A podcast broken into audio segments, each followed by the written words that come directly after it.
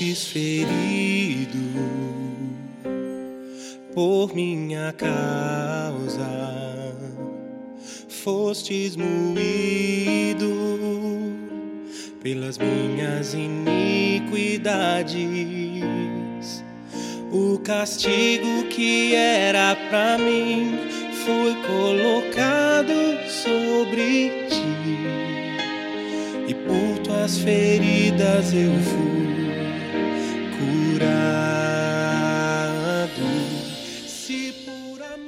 Bem-vindo ao podcast de mensagens da Home Church no Japão.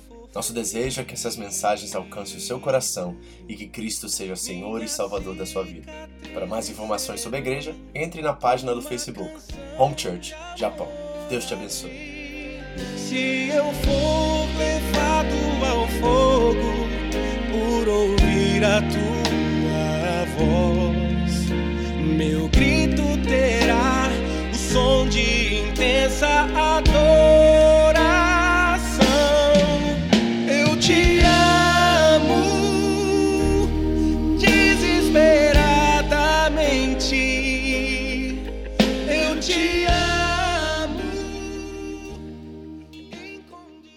Nós vamos ler hoje do 13 ao 17 para começar. E nós começamos a trabalhar já os problemas que existiam em Corinto. E nós vimos que os coríntios eles tinham uma obsessão por status, autopromoção e direitos pessoais, né? Eu ouvi essa frase essa semana de uma teóloga chamada Jennifer McNeil e ela disse assim, ó: "O problema dos coríntios não é que eles eram meramente imaturos na fé, mas que eles não compreendiam o seu próprio nível de maturidade." Então repare que é mais profundo do que nós pensamos. Ser imaturo é comum para uma pessoa que está iniciando o seu processo de caminhada com Cristo.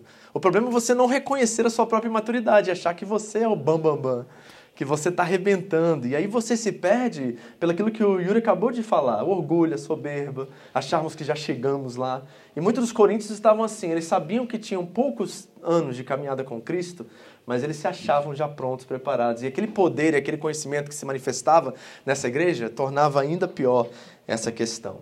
Nós vimos semana passada que a igreja está prestes a se dividir em quatro facções, quatro partidos políticos, certo? E uma família, a família de Chloe, se coloca na brecha, né? se torna uma família intercessora e vai até o pai espiritual da igreja para acabar com aquele espírito de divisão que havia naquela igreja. E hoje Paulo começa a preparar seu argumento em sua carta sobre por que os coríntios não podem se dividir, dividir. Toda ameaça de divisão precisa ser encerrada. E Paulo vai começar agora a trabalhar princípios espirituais para que a igreja tenha uma base que não levem eles a essas divisões que eles estão prestes a experimentar. Amém? Vamos ler o texto? Vamos ficar de pé e vamos ler juntos? E aí depois nós vamos trabalhar aqui. Paulo começa com quatro colocações acerca dessa ameaça que existe de divisão e nós vamos trabalhar isso. Primeira carta de Paulo aos Coríntios, capítulo 1, do 13 ao 17. Leia aí na sua Bíblia, do jeito que está aí na sua palavra que está diante de você. Não se preocupe com quem está do seu lado, em voz alta, para que nós possamos fazer nossa leitura desta noite. Vamos lá? Vou contar até três. Acharam todos? Amém? 3, 2, 1.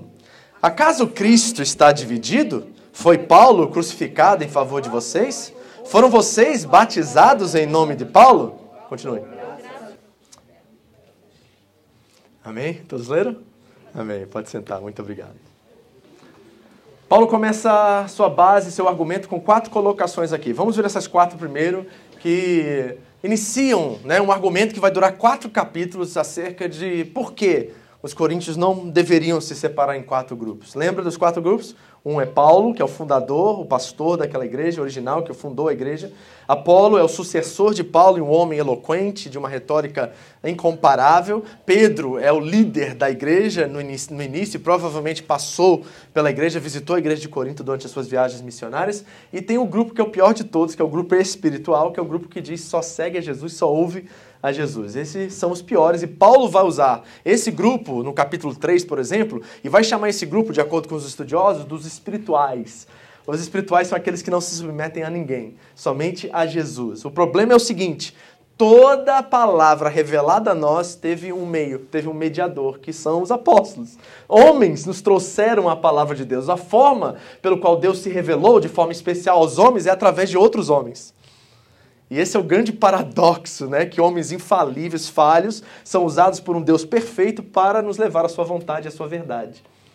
Então não tem como ninguém sentado aqui dizer eu sou só de Jesus, só ouça Jesus, porque a forma de você ouvir Jesus é as Escrituras, e as Escrituras foram reveladas e inspiradas através de homens.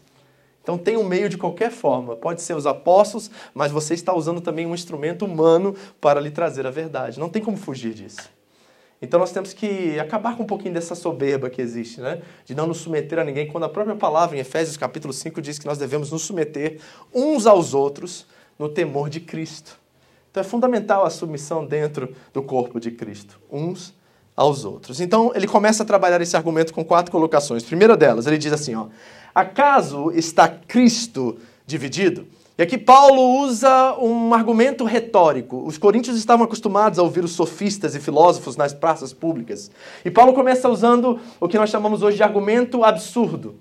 Ele leva o argumento do seu oponente às conclusões máximas e absurdas. Acaso Cristo está dividido? Vocês fazem isso no dia a dia com seus filhos, por exemplo. Quando seu filho começa a pedir três, quatro coisas, você fala assim: eu vou ter que me dividir em quatro para poder atender você. Já usou isso? Você assim, eu vou ter que ser quatro Priscilas para poder atender vocês. Então é um argumento absurdo. E Paulo está levando a consciência dos coríntios, né, de que Cristo não pode ser dividido. O Cristo que Pedro, que Apolo e que ele mesmo prega não é o Cristo diferente que se revelou através desses homens. Cada um prega o mesmo Cristo. E nós jamais podemos deixar com que haja divisões com esse tipo de soberba soberba espiritual, de achar que nós cada um podemos ter o nosso próprio Cristo, a nossa própria vontade, o nosso jeito e maneira. Ou seja, o que está acontecendo na igreja de Corinto? Em vez da igreja influenciar o mundo, o mundo está influenciando a igreja. Todos aqueles argumentos filosóficos sofistas dos corintos, né, na cidade de Corinto, está infiltrando na igreja. E eles começam a seguir seus próprios líderes. Lembram que eles tinham um problema com culto à personalidade em Corinto. Eles faziam seus próprios fã-clubes. E Paulo está dizendo assim: é possível dividir Cristo em quatro partes e cada um ter o seu, a sua noção, a sua perspectiva de Cristo? Paulo diz assim: não, isso é impossível. Só há um Cristo, só há uma igreja, só há um evangelho. E todos nós estamos debaixo dessa verdade. É o próprio Jesus que afirmou isso. Por exemplo, lá em Marcos capítulo 3, quando alguns religiosos começaram a acusar Jesus de fazer milagres ou sinais em nome de Belzebu, né, do diabo, Jesus diz assim: um reino, se estiver dividido contra si mesmo, não poderá subsistir. Então Jesus já disse: que um reino dividido não pode subsistir. Então nós precisamos pensar sobre essa máxima de Jesus aqui, sobre esse princípio de que a divisão, na verdade, é ofusca o testemunho da igreja. E isso começa a se tornar um pouco difícil quando nós pensamos sobre isso. Por exemplo, a Associação de Arquivos de Dados Religiosos é, relatou ano passado que existem 35.496 é, não, não, não denominações ou independentes denominações protestantes no mundo hoje. 35.496. Então, quando nós olhamos para esse dado, nós vimos uma igreja fragmentada. A questão é, eu, eu tenho essa, esse carinho, vamos dizer assim, de olhar para isso de uma forma um pouco mais otimista do que pessimista. Eu acredito que essas 35 mil estão trabalhando dentro de contextos diferentes, de locais diferentes, de contextos diferentes, e acredito que há manifestações diferentes dessa igreja. E acredito que, por exemplo, aqui no Japão, há várias manifestações desse Cristo, dessa igreja, desse evangelho, embora de formas diferentes, culturais, elas se revelam. A questão é: será que cada uma delas é fiel às Escrituras Sagradas, ao Evangelho? É isso que nós precisamos entender e descobrir. Nós jamais podemos sacrificar a unidade, certo? Ou sacrificar a verdade, melhor dizendo, por causa da unidade. Então a questão que fica, talvez isso na aplicação eu vou trabalhar um pouquinho mais. Essas 35 mil manifestações no mundo e essas centenas que existem no Japão, será que elas estão pregando o mesmo Cristo? Será que elas estão debaixo do mesmo Evangelho? Será que elas estão fiéis às Escrituras Sagradas? É assim que nós checamos os frutos. Então nós precisamos pensar sobre isso mais para frente e fazer uma avaliação sincera. E fazer uma avaliação sincera também nossa. Será que nós temos usado as Escrituras como centro da nossa experiência? Será que nós estamos aqui porque nós queremos ouvir Deus falar conosco através delas? Ou será que nós queremos somente algo que costa os nossos ouvidos e nos faz sentir bem? Será que nós somos sinceros o suficiente para entender que talvez a nossa experiência é religiosa ou egoísta nesse sentido, que nos apresentamos aqui semana após semana, vamos aos estudos, participamos das coisas da igreja, simplesmente com um coçar dos ouvidos para nos sentirmos um pouquinho melhor para encarar o caos que é a nossa vida e o nosso dia a dia.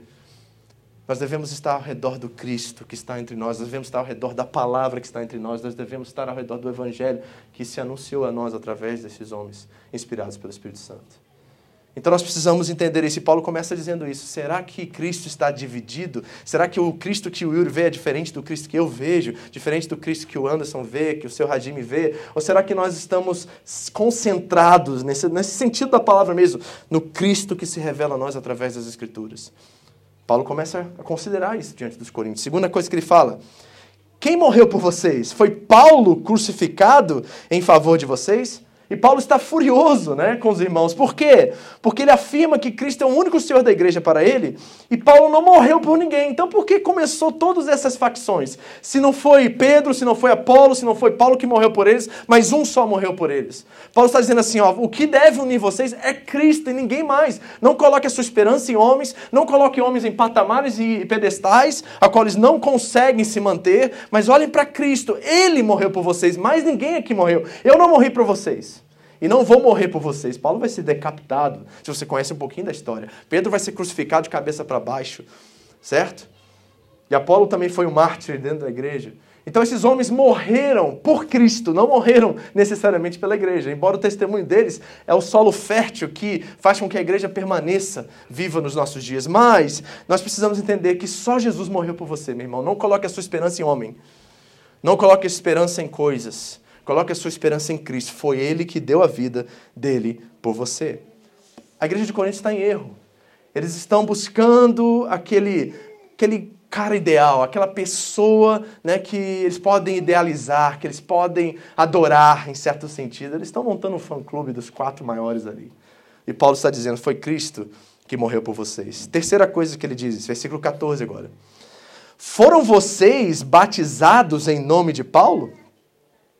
Muitos de nós, e eu já encarei isso muitas vezes dentro da igreja, pessoas que têm o batismo como uma, uma, uma, um cartão de visita, vou colocar assim. Eles apresentam, eu nunca assim, primeira vez que eu conheço um crente, né? Aí eu tô na rua, tô no supermercado, tô em algum lugar, aí a pessoa fala assim: "Você que é o pastor Vitor?" Aí eu falo assim: "Você é cristão?" Ele fala assim: "Sim, fui batizado no dia 17 de novembro de 1994." Aí eu falo: "Poxa, estranho essa, né, forma de cumprimento, né?" Mas muitos crentes acreditam que o batismo é o atestado de pertencimento, sabe? Mas não é o atestado de pertencimento. O batismo é a evidência do pertencimento. Nós não precisamos usar o batismo como um cartão de visita e provar para todo mundo que nós somos de Cristo ou que nós somos cristãos. Não é assim. E Paulo está dizendo assim: ei, eu não batizei nenhum de vocês porque eu não vim para batizar. E, eu, e ele sabia porque se Paulo batizasse alguns deles, provavelmente eles entrariam no fã-clube de Paulo. E talvez no meio da igreja estavam dizendo para o outro assim: Mas foi Paulo que me batizou, quem batizou você? Está entendendo o que está acontecendo na igreja? Porque eles tinham já essa tendência a buscar pelas personalidades. E Paulo está dizendo assim: Ei, eu não batizei nenhum. Qual pastor que você conhece que não conta das pessoas que ele batizou? Que não quer nem saber de quem ele batizou. Ele não está preocupado com isso. Porque ele não está preocupado consigo.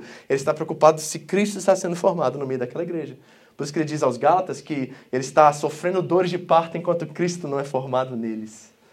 Então eles começam a usar o batismo como parte da inscrição para o fã-clube de Paulo, ou de Apolo, ou de Pedro. E Paulo diz assim, graças a Deus. Alguém já, já viu um pastor dizer, graças a Deus eu não te batizei?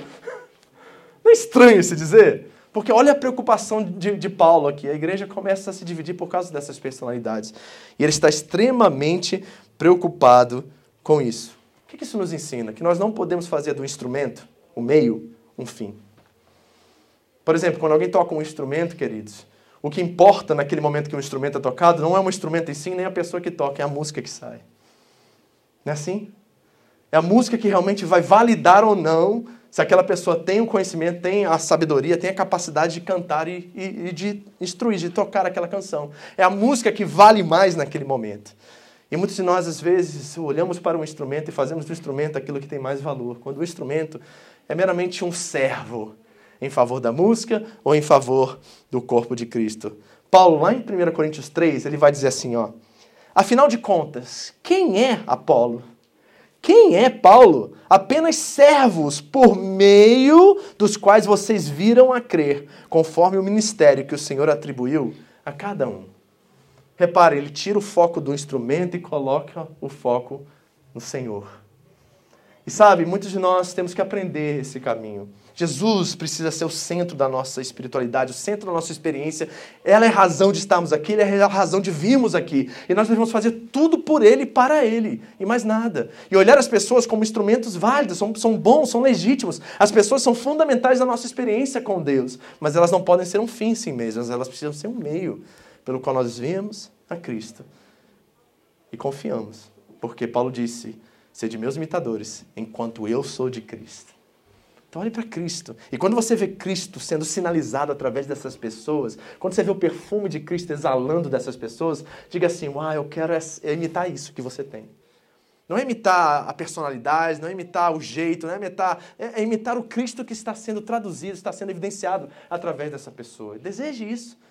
E a nossa experiência humana depende disso. Por quê? Porque o Cristo ressurreto não está fisicamente entre nós. Ele habita em nós numa relação íntima, mas ele não está fisicamente. Então, nós não temos, às vezes, um norte a quem procurar. E nós precisamos de pessoas que parecem com ele, embora de forma imperfeita, para que nós possamos imitar na caminhada cristã e ver que vale a pena seguir Jesus, porque olha a transformação que ocorreu na vida destes.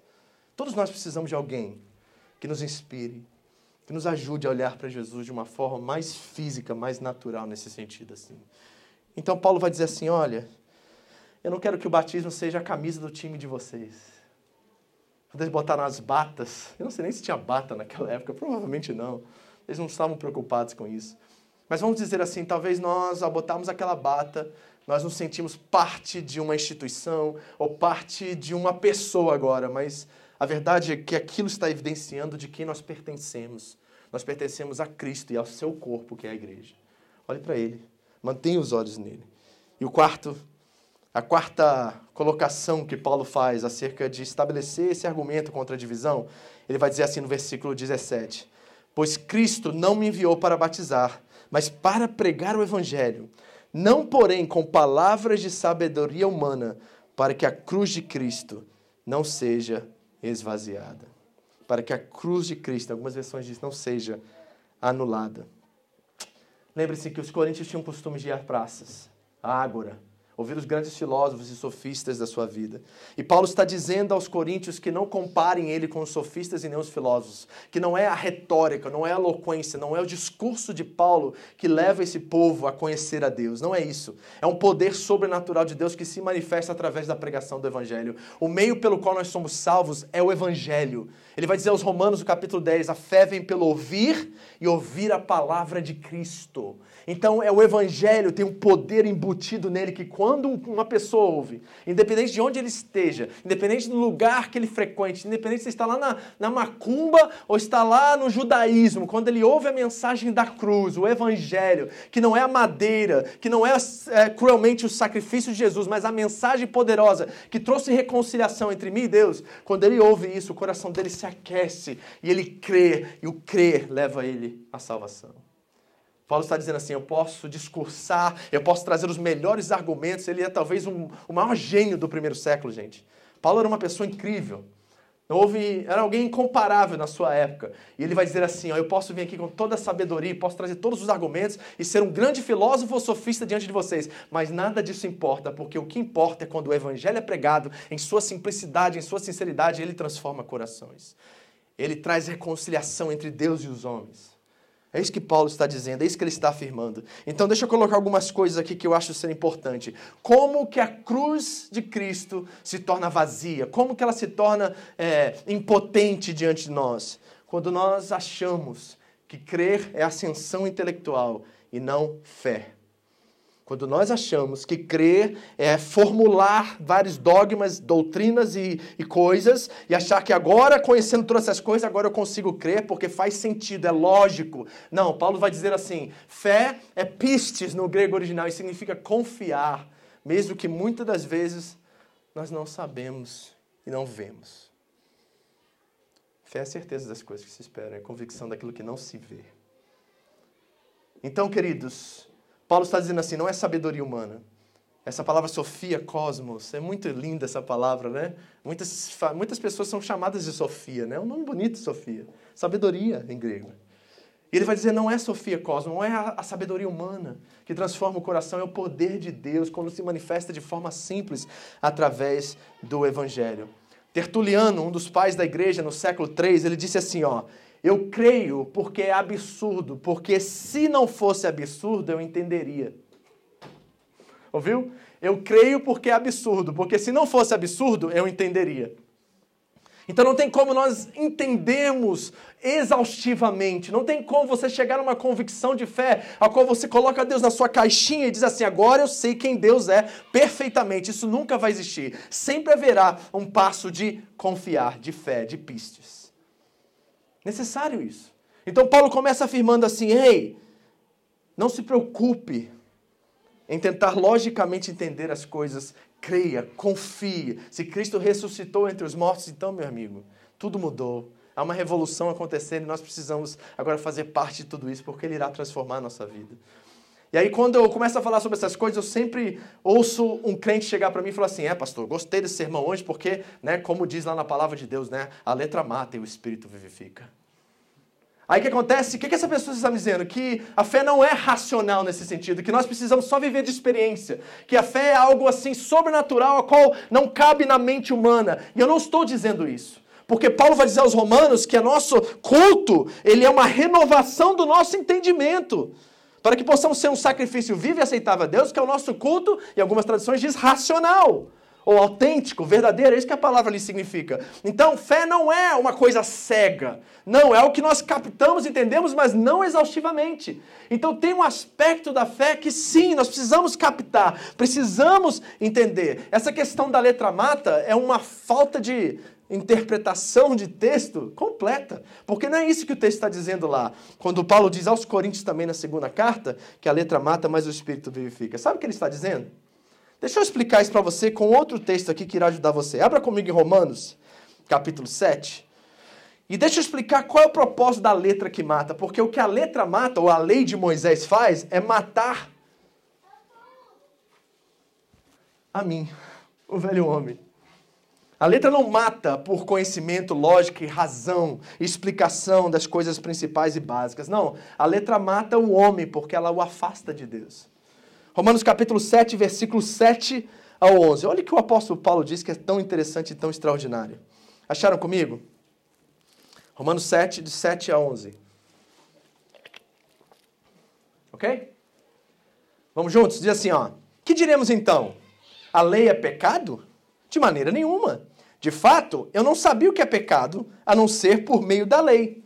Pois na realidade, eu não saberia o que é cobiça se a lei não me dissesse, não cobiçarás. Está entendendo o que ele está dizendo? Então, Paulo vivia sem conhecimento da lei. Vamos dizer assim, ele era um homem que vivia sem nenhum conhecimento de lei, de nada, e ele vivia de acordo com a sua vontade. Ele fazia todas as coisas sem pensar duas vezes. Ele cobiçaria sem saber que cobiça era pecado, porque ele não tinha algo que dizia para ele, descrevia para ele que aquilo era pecado. Então ele vivia na sua consciência, ele vivia de qualquer jeito, porque ele não tinha um padrão moral a qual ele obedecesse. Mas quando ele descobriu a lei, ele está dizendo, aí eu li lá, cobiçar é um dos dez mandamentos, é pecado, você não deve cobiçar. E quando ele descobriu aquilo, ele disse que aquilo matou ele. Porque antes ele vivia sem com peso na consciência, sem nada, porque não tinha lei. Quando a lei chegou, ele disse assim: agora eu sei que aquilo é pecado e eu morri. Por que, que eu morri? Porque eu me distanciei de Deus, porque agora eu sei que eu estou quebrando literalmente o mandamento de Deus. Olha o que ele continua dizendo. Mas o pecado, aproveitando a oportunidade dada pelo mandamento, produziu em mim todo tipo de desejo cobiçoso. Então, olha só que coisa extraordinária que ele diz aqui.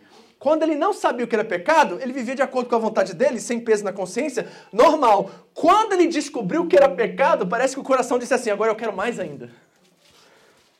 Certo? É assim, ó. O neném tá indo lá, pequenininho, engateando. Aí ele vai botar o dedinho lá na tomada, cheio de choque, né?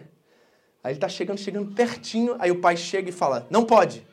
O que, que ele faz? Dá mais vontade ainda de fazer. Porque agora ele sabe que é proibido. E o homem sem Deus, quando ele vê algo proibido, atiça ainda mais a vontade dele de querer fazer. O jovem sabe muito bem do que eu estou falando, né? Antes de você saber o que era sexo, o que era todo esse prazer e toda essa coisa, você nem ligava para isso. Mas quando você descobriu o que, que era, aí deu vontade ainda mais de fazer. Então Paulo está dizendo assim: antes sem saber que era cobiça, eu cobiçava sem peso na consciência alguma. Quando eu descobri que era pecado, aí deu mais vontade de fazer ainda. Tá vendo como é que é a carne humana e como é que nós desejamos as coisas que não são de Deus e por isso nós precisamos nascer de novo? Não é comportamento a lei, não é comportamento a graça. Não pode ser, porque nós precisamos de uma nova natureza, porque a velha natureza deseja as coisas que não são de Deus. Aí ele continua, acompanha comigo. Pois sem a lei o pecado está morto, entendeu? Porque a consciência está limpa. Não sei o que é isso, eu estou fazendo o que condiz fazer, o que a minha mente diz que eu tenho que fazer, o que meu prazer natural diz que eu posso fazer. Aí ele coloca assim: Antes eu vivia sem a lei, mas quando o mandamento veio, o pecado reviveu e eu morri. Como assim, pastor? Como é que ele morre? Ele está falando espiritualmente. Porque quando ele descobriu que é pecado e desejou ainda mais e foi fazer, ele morreu no relacionamento dele com Deus. Porque agora ele transgredia conscientemente a lei de Deus e isso o afastava dele. E ele morre. É aí que a letra mata, tá entendendo agora? Esse é o sentido da letra mata, porque ela nos revela o pecado e nós desejamos ainda mais, e quando nós praticamos o pecado, nós morremos em nossa relação com Deus. É aí que a letra mata. Mas o que, que o Espírito de Deus faz? Agora pula comigo rapidamente para o versículo 24. Paulo diz assim, ó. Miserável homem que eu sou. Ele reconhece, você já reconheceu isso? Que miserável homem, mulher que você é? Gente, não é verdade que atiça a gente o prazer, essas coisas? Sabe? Aquela coisa que você devia não fazer, aquilo que você não devia assistir, aquilo que não devia tocar, parece que dá vontade de tocar ainda mais. Você tem que reconhecer isso, porque enquanto você não diagnosticar isso, você não é liberto disso. Você tem que conhecer o homem que você é, porque isso é que dá poder à graça para ela se manifestar e transformar-nos e nos dar nova natureza para que nós possamos não mais ter domínio, ter o domínio do pecado sobre nós. Miserável homem que eu sou, Aí ele começa a perguntar: quem vai me libertar desse sujeito que seu corpo que está sujeito a esta morte? Olha a pergunta do coração de Paulo. Quem que vai me libertar desse desejo que eu tenho, desenfreado às vezes, de querer fazer aquilo que eu não devo fazer? Em Romanos 7 que ele fala assim: aquilo que eu quero fazer eu não faço, mas aquilo que eu não quero fazer é que eu faço. É a luta da carne contra o espírito, né? De uma forma tão intensa. Aí ele começa a perguntar para si mesmo: quem vai me livrar desse corpo da morte? Aí ele diz assim, lá na última parte do versículo. Graças a Deus por Jesus Cristo, nosso Senhor, de modo que com a mente eu próprio sou escravo da lei de Deus, mas com a carne do lei do pecado. Então é uma libertação em Cristo Jesus. Nós somos libertos disso quando nós depositamos nossa fé e nossa vida, nossa crença em Deus. Ele vem nos dar um novo coração, nos dar novos desejos, novas vontades. E enquanto você não nascer de novo, a carne vai continuar te atiçando e desejando que você faça aquilo que você não deve fazer, levando você a morrer a cada dia mais para si mesmo e principalmente em seu relacionamento com Deus. Sabe que nós precisamos identificar isso urgentemente, porque essa transformação precisa ocorrer, porque senão nada disso faz sentido, nossos relacionamentos em Cristo não fazem sentido, nosso casamento não faz sentido, nós vamos sempre querer a nossa vontade, reivindicar nossos direitos. É isso que os coríntios eram, eles estavam, é, sabe, muito cerrados em autopromoção, soberbos em conhecimento, eles tinham tudo, mas não sabiam lidar com aquilo tudo, por quê? Porque eram imaturos e não reconheciam sua própria condição. Nós precisamos ser libertos de tudo isso. E aí Paulo vai apresentar a solução para isso. Qual é a solução? Volte comigo, 1 Coríntios capítulo 1, versículo 18. Ele vai dizer assim: Pois a mensagem da cruz, o evangelho, não é a madeira, não é o sacrifício, o sofrimento de Cristo, é a mensagem da cruz que traz reconciliação entre nós e Deus. É loucura, essa palavra loucura que é tolice, tolice, para aqueles que estão perecendo, morrendo, mas para nós que estamos sendo salvos, é o poder de Deus. É o poder de Deus. Querido, sabe por que é uma tolice para quem está morrendo ou está. É, a palavra é muito interessante, está no presente contínuo, ambos os verbos. É aqueles que estão morrendo e aqueles que estão sendo salvos. Está vendo que é um progresso aqui, não é uma coisa imediata você pecou, está destituído da glória de Deus, você vai para o inferno. Não é nada disso. Paulo está dizendo assim: é uma santificação, um processo acontecendo. Estamos sendo salvos. Ninguém é salvo, literalmente. Nós estamos sendo salvos. Ele vai dizer aos Filipenses: Eu quero chegar à ressurreição dos mortos. Eu não sei se eu vou conseguir.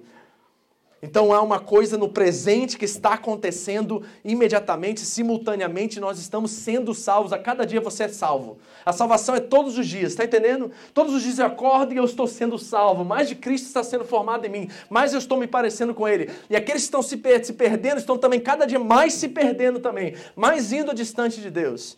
E essa palavra tolice é muito especial aqui nesse texto. Sabe por quê? Pense você no mundo grego, cheio de deuses, de promiscuidade, de liberalidade, libertinagem, todos os prazeres à sua disposição, sem consciência pesada, sem nada. Chega um homem judeu que está pregando sobre um rabino de 30 anos que morreu e ressuscitou no terceiro dia. É loucura ou não é para os gentios? E para os judeus, que não acreditavam nem perto de um Messias sofredor que morre numa cruz, uma cruz que era considerada como crime. Só criminosos iam para a cruz, nem romanos, nem cidadãos romanos poderiam sofrer na cruz, porque era tão terrível esse, esse tipo de pagamento. Então imagine um judeu entrando no mundo grego, falando o, koino, o grego koiné, que é o grego comum daquele dia, pregando sobre um rabino judeu de 30 anos que era Deus e que era homem e que morreu e ressuscitou no terceiro dia. É loucura ou não é a mensagem da cruz? E o que, que Paulo está dizendo com isso? Que é só no poder de Deus que alguém muda o seu coração. Não tem como, por ascensão intelectual ou por sua própria vontade, você conhecer isso como verdade para a sua vida. É o poder sobrenatural de Deus. De todo aquele que ouve o Evangelho e é tocado pelo Evangelho, é transformado e salvo. É o poder de Deus, gente. A questão é, nós estamos experimentando esse poder ou será que é só religião o que nós temos como meio relacional e como ser igreja aqui no Japão? Será que é isso ou será que nós estamos experimentando de fato esse Deus que está sendo revelado, que é o meio da salvação, que é o caminho da salvação, que é a vida, o caminho, a verdade entre nós? E aí, Paulo, como um mestre de xadrez, ele leva todo aquele contexto gentil para também os judeus que estão na cidade de Corinto, porque o que ele faz aqui, após dizer que a cruz é o poder de Deus para a salvação de todo aquele que crê, ele leva o contexto para os judeus. Ele está dizendo assim: para o gentil é loucura, mas aquele que crê receberá salvação. Mas e para o judeu? O que acontece com o judeu? E aí Paulo cita Isaías 29 de uma forma muito extraordinária, como um mestre. Ele dá uma jogada de xadrez aqui de mestre e ele leva todo aquele povo judeu a voltar para Isaías. Antes do exílio da Babilônia, antes do povo ser levado cativo, depois da Síria levar o reino do norte, Paulo traz Isaías. E Isaías está tocando o coração do povo de Israel, dizendo assim: vocês não me ouvem vocês têm o um coração endurecido, mas eu vou mudar o coração de vocês. Eu vou transformar o coração de pedra de vocês em coração de carne. E ele começa a dizer assim: Eu destruirei a sabedoria do sábio. Você viu aqui no texto? Olha, onde está o sábio? Eu destruirei a sabedoria dos sábios e rejeitarei a inteligência dos inteligentes. Abra comigo Isaías 29 para você ver o contexto. Isso é uma citação direta do profeta Isaías. Todo judeu daquela época conhecia, talvez de forma memorizada, o livro do profeta Isaías. Isaías 29, 13 e 14 é o contexto pelo qual Paulo diz: Destruirei a sabedoria dos sábios e rejeitarei a inteligência dos inteligentes. Isaías 29, 13 e 14. Diz assim o texto: O Senhor diz a Judá, um povo que estava vendo seus irmãos do norte sendo levados cativos pela Síria em menos de um século. A Síria invadiu Israel, o norte de Israel, e levou eles cativos em 722 a.C. Em 586 a.C., o povo do sul será levado para a Babilônia. Isaías é um profeta pré-exílio e um profeta que já havia visto o que aconteceu no norte e está profetizando para o sul, dizendo: Cuidado, guarde o coração de vocês, porque aquilo que aconteceu com o norte pode acontecer com vocês. Judá. E ele diz assim: pelo Senhor, ele diz: O Senhor diz: Esse povo se aproxima de mim com a boca e me honra com os lábios, mas o seu coração está longe de mim. Ouçam um judeu ouvindo isso e ouçam um gentil ouvindo isso. Peraí, peraí, então não é na lábia? Não é na retórica, não é na eloquência que Deus fala conosco? Não é através dos filósofos, sofistas, dos Paulos, Pedros e Apolos? Não, não, não. Deus fala ao coração de cada indivíduo. Deus não tem um porta-voz a não ser o próprio Senhor. Ele é o próprio que desce e se torna porta-voz aos homens e dá aos homens autoridade para serem porta-vozes dele. Mas ele é o dono. Diz assim: Vocês me honram com os lábios, mas o coração de vocês está longe de mim. A adoração que me prestam é feita só de regras ensinadas por homens. Opa, agora ele olha para a religião de Israel e diz assim: vocês só prestam culto e vocês só fazem seus rituais e cumprem, entre aspas, a lei de forma irrepreensível, mas só fazem por fazer, porque o coração de vocês não entendeu a lei. Ela mata vocês porque, embora vocês estão fazendo o que é certo, não fazem de todo o coração e por isso pecam. Reparem como essa linguagem agora afeta aqueles judeus que estão numa cidade grega, naquele contexto, talvez já helenizados, já culturados naquela cultura e não sabem o que fazer com tudo aquilo. E aí vem um homem como Paulo, Apolo, Pedro e esses falar desse evangelho maravilhoso de um Deus que se aproxima e fala com cada um pessoalmente e quer que cada um ouça a mensagem e seja transformado. Ele diz assim: Por isso, uma vez mais deixarei atônito esse povo com maravilha e mais maravilha. A sabedoria dos sábios perecerá e a inteligência dos inteligentes se desvanecerá. É a citação de Paulo aos Coríntios, no capítulo 17, 19. É exatamente isso que ele está dizendo aqui. Aí ele conclui: onde está o sábio? 1 Coríntios agora, voltando. Onde está o erudito? Onde está o questionador desta era, desta era? Acaso não tornou Deus louca a sabedoria deste mundo? Visto que na sabedoria de Deus o mundo não conheceu por meio da sabedoria humana, agradou a Deus salvar aqueles que creem por meio da loucura da pregação. É, gente, é, é, a loucura da pregação. É uma coisa simples, direta, de um homem que se diz ser Deus e se tornou Deus e era verdadeiramente Deus e veio para nos resgatar e nos levar de volta ao Pai e morreu numa cruz sanguenta por nossos pecados e nos substituiu naquele lugar e nos ressuscitou o terceiro dia para nos dar vida. Esta é a mensagem da cruz. Esta é a mensagem do Evangelho. Simples, uma loucura para aqueles que estão perecendo, mas para nós que estamos sendo salvos dia após dia. É o poder de Deus que transforma nossas vidas. É simples, não é? Uma criança consegue captar. Não precisa de ascensão intelectual, de doutrina, de, de doutorado, de nada disso. Uma criança, em seu juízo, consegue captar a simplicidade do Evangelho de Deus. Esse é o poder de Deus que salva e que transforma e tornou a sabedoria dos homens tola. Não é isso que está acontecendo hoje. Nós estamos no meio de um caos sanitário, não estamos? Todos os dias a OMS, os governos, todo mundo tentando entender como lidar com um vírus como o Covid. Todo mundo acerta um dia, erra no outro, aí tenta outra medida, não dá certo. Tá vendo a sabedoria dos homens? Tá vendo a ciência? A ciência é limitada, ela só consegue observar, ela não consegue captar e entender. Os governos, os poderes, os homens, eles são tão limitados, não conseguem também entender o que está por detrás de todas as coisas e que Deus revelou em Sua palavra. É através da loucura da pregação que nós descobrimos o Criador do universo e todas as coisas. É através da mensagem simples do Evangelho, que é tolice para os homens, é que nós conseguimos captar a vontade de Deus. E ele termina no 22 ao 25, 1 Coríntios 1. Os judeus pedem sinais milagrosos. Os gregos procuram sabedoria. Nós, porém, pregamos Cristo crucificado, o qual de fato, é escândalo para os judeus e loucura para os gentios, mas para os que foram chamados, tanto judeus como gregos, Cristo é o poder de Deus e a sabedoria de Deus. Uau! O que, que os judeus procuravam? Milagres. Lembra no ministério de Jesus? Onde Jesus ia, nos deu um sinal. Nos deu um sinal do profeta. Ele disse assim: Eu te dou um sinal, o sinal do profeta Jonas. Lá em Cafarnaum eles buscavam sinais. Onde Jesus ia, os judeus iam atrás buscando saber se de fato ele é o Messias através do poder, porque eles acreditavam que o Messias viria em glória, iria derrubar o Império Romano e colocar os judeus de novo como protagonistas da história.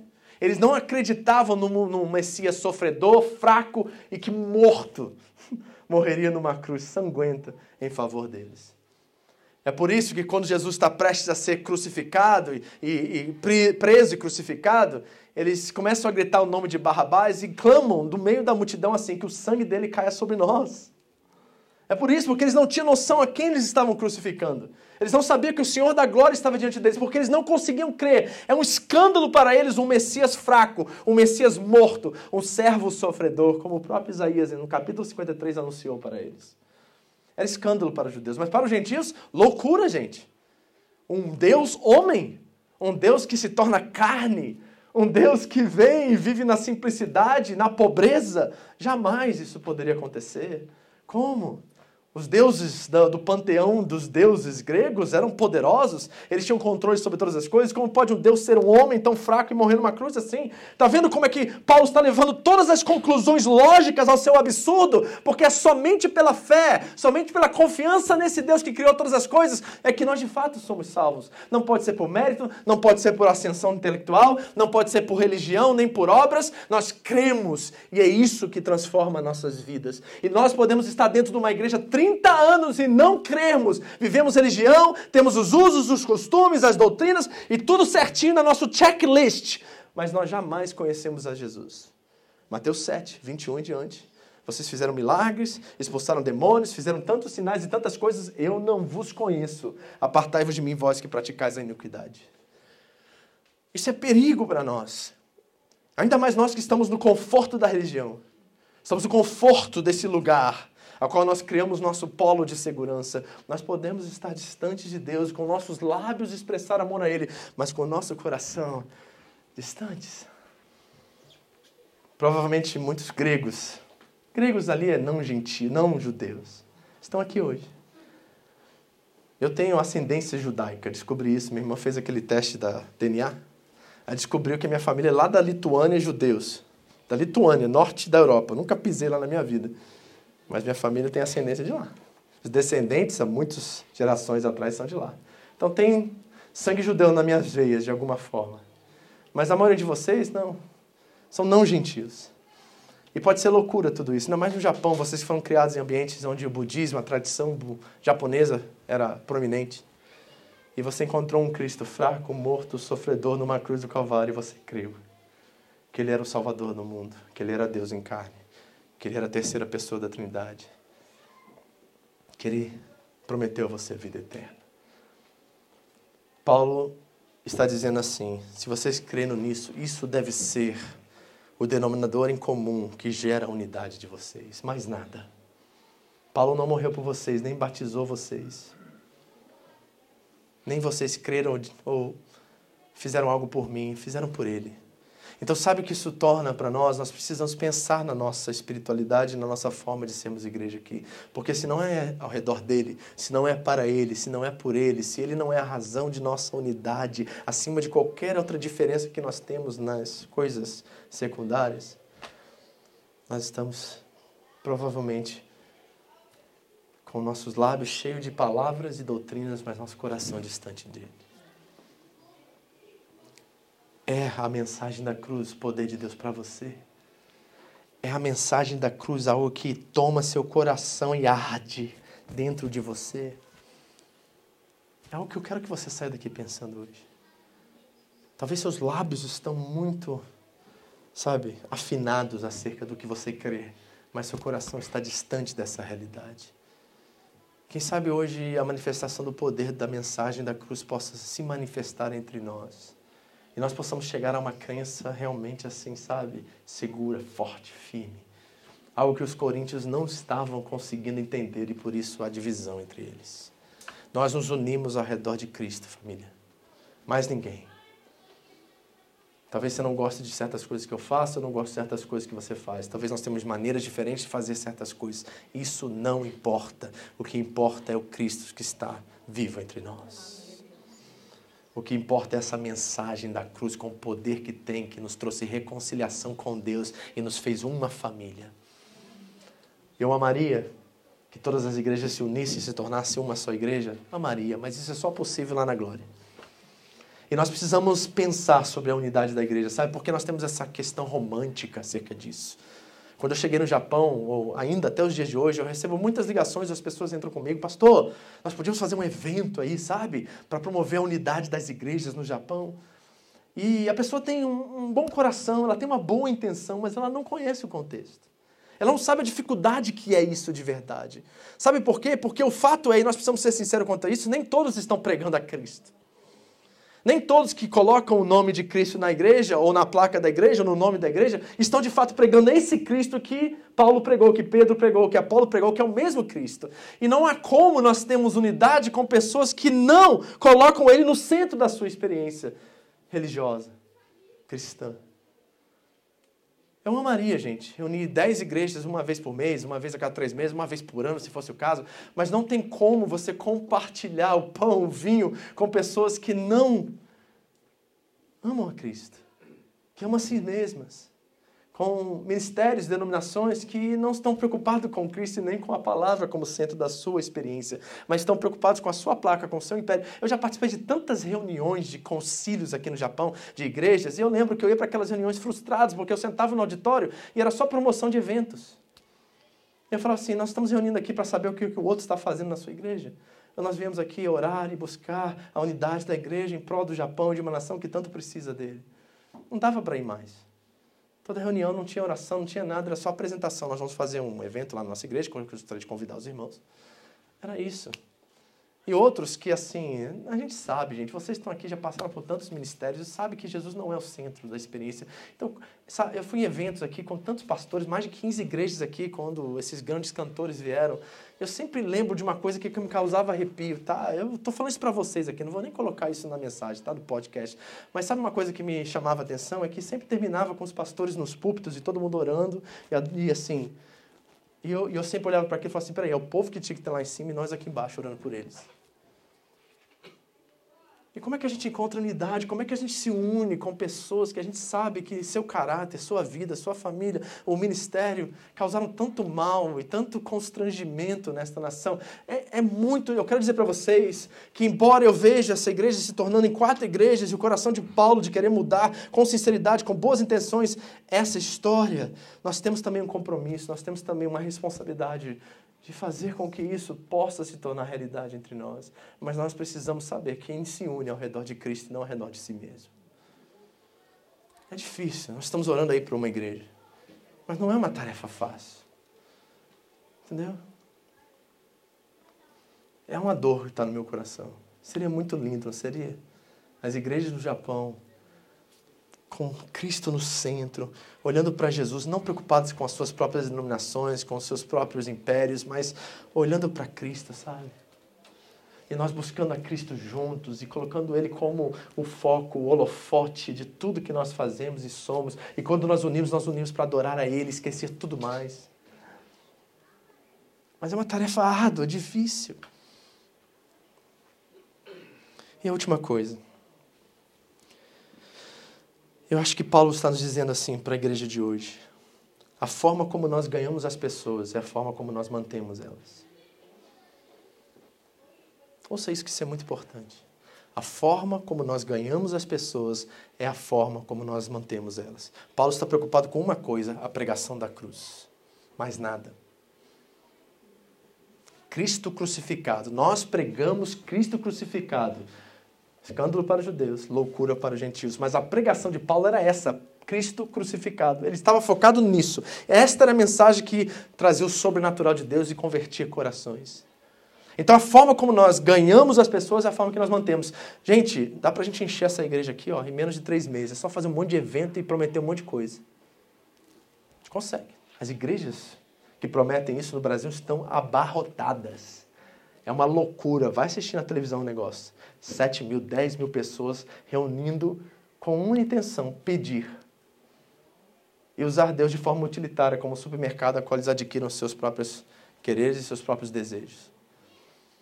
E você precisa manter essa estrutura o tempo todo, porque as pessoas estão carentes e aí recebem e querem mais, recebem e querem mais, e elas precisam voltar e voltar e voltar para pegar mais ainda e suprir suas carências. Então nós tornamos um círculo vicioso de carências que vão se auto, autoalimentando. Mas se nós temos a palavra como centro, se nós temos Cristo como centro, se nossas relações em volta estão em volta de Cristo, nós estamos olhando para Ele, a pregação do cru, da cruz é aquilo que nos une, nós temos que nos esforçar para manter essa simplicidade o tempo todo e colocar tudo em segundo plano. É isso a qual nós mantemos cada um de vocês aqui, a pregação do Evangelho, da cruz. Nós estamos de olho na cruz, nós estamos vendo um Cristo morto, ressurreto em nosso favor, e nós vamos continuar pregando e falando sobre Ele, dizendo o que Ele fez por nós, e como fez, e o que fez, e como ressuscitou e ressuscitou por nós, a cada dia, a cada momento. E se você quer entretenimento, se você quer suprir suas carências, você está no lugar errado, porque aqui é Cristo o nosso foco. O nosso alvo é Ele, mais ninguém. Eu não quero saber de mais nada, mas Ele e Ele crucificado. E sabe de uma coisa que eu descobri? Quando nós nos atentamos para isso, Ele prometeu suprir todas as nossas necessidades. Buscar em primeiro lugar o reino de Deus e a sua justiça, e todas estas coisas, comer, beber e vestir, serão acrescentadas. Quando nós olhamos para Ele, Ele foca e olha para nós. Quando nós mantemos nossos olhos nele, Ele entende as nossas necessidades supre cada uma delas, porque Ele é Pai e não vai deixar seus filhos passar por nenhuma delas. O que nós não podemos é tirar os olhos do autor e consumador da nossa fé, dia após dia, hora após hora, púlpito após púlpito, pregação após pregação. É sobre ele, é para ele e ninguém mais. E nós não vamos fazer culto à personalidade, nós não vamos chamar ninguém ao destaque que ele será destacado desse púlpito e dessa igreja todos os dias. E se nós temos que perecer e sofrer e diminuir até a nossa audiência por causa disso, nós vamos fazer, porque o que vale é ele. E mais nada. Eu sei que é o Espírito Santo falando isso para você hoje, porque muitos de nós temos prestado atenção em outra coisa que não é Ele. E por isso nós estamos cada dia mais vazios e carentes. Nós esvaziamos a cruz, porque nós estamos olhando para outra coisa a não ser a cruz. E quando você tira os olhos da cruz, você vai ver necessidade em tudo que é lugar e atração de todas as coisas e todos os lugares. Mas quando a cruz é o amor de Deus revelado e me constrange ao ponto de saber que Ele fez isso por mim, então a minha vida agora é dele, eu devolvo a Ele todo o ar que eu respiro e tudo que eu sou pertence a Ele, a minha vida é do Messias. E aí todas as carências e necessidades vão embora porque eu sou suprido completamente nele. Queridos, eu não estou lá ainda. Eu prego isso para vocês, mas eu sei quão distante eu estou ainda disso. Mas o meu desejo profundo é que meu coração seja completamente dele. Não é ainda. E talvez o teu também aqui não é. E você ainda não experimentou o poder da mensagem da cruz, que é poder de Deus para todo aquele que crê. Eu quero orar por você. Eu te peço nesta noite, se seu coração está dividido em quatro partes. Nós não estamos divididos em quatro aqui nessa igreja, mas pode ser que nosso coração esteja. Eu sei que meu coração está dividido em algumas partes. Eu quero trazer de volta a Cristo a minha atenção. Eu quero trazer de volta a Cristo o meu viver. Eu quero trazer de volta a Cristo a minha carência e a necessidade. Eu quero colocar nele a minha esperança e mais ninguém. Nele por Ele, para Ele são todas as coisas e a glória eternamente. Amém. Senhor, volta o nosso coração a Ti. Se nossos lábios, Senhor, estão declarando amores e paixão e compromisso, Deus, mas nosso coração está distante, corrige-nos. Nessa noite, Senhor, porque sabemos que a pregação da cruz, a mensagem da cruz é loucura para aqueles que estão perecendo, mas nós que estamos sendo salvos, é o poder de Deus, poder de Deus. Se manifeste nessa noite sobre cada coração aqui que me ouve, que me assiste, que irá ouvir essa mensagem após, Senhor. É a única mensagem, Deus, que traz vida. É a única mensagem que traz vida eterna é a única mensagem que constrange-nos, amor, que Cristo morreu por nós quando éramos ainda pecadores. É o amor de Deus que nos constrange, Deus, e nós queremos deixar de lado todo intelectualismo, toda ascensão intelectual, toda sabedoria humana, tudo aquilo que nos atrai ou nos desvia no meio da estrada. E nós queremos fazer aquilo que o autor, a carta aos Hebreus, nos ensinou ter Jesus como autor e consumador da nossa fé, porque nós não resistimos ainda até o sangue.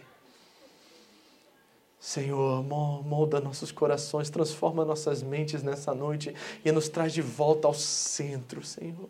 Tu és o centro, Jesus. Não há ninguém além de ti.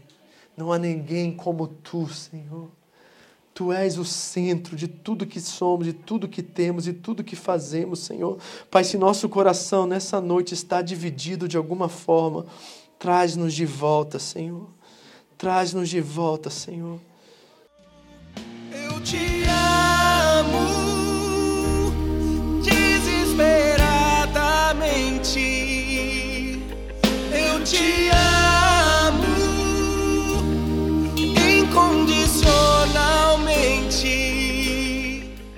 Muito obrigado por ouvir essa mensagem. Foi um prazer ter você conosco. Entre em contato Home Church Japão no Facebook. Nos deixe saber como Jesus transformou a sua vida. Deus te abençoe. Tudo que eu fizer será tão pouco para retribuir. Eu te amo desesperadamente. Eu te amo.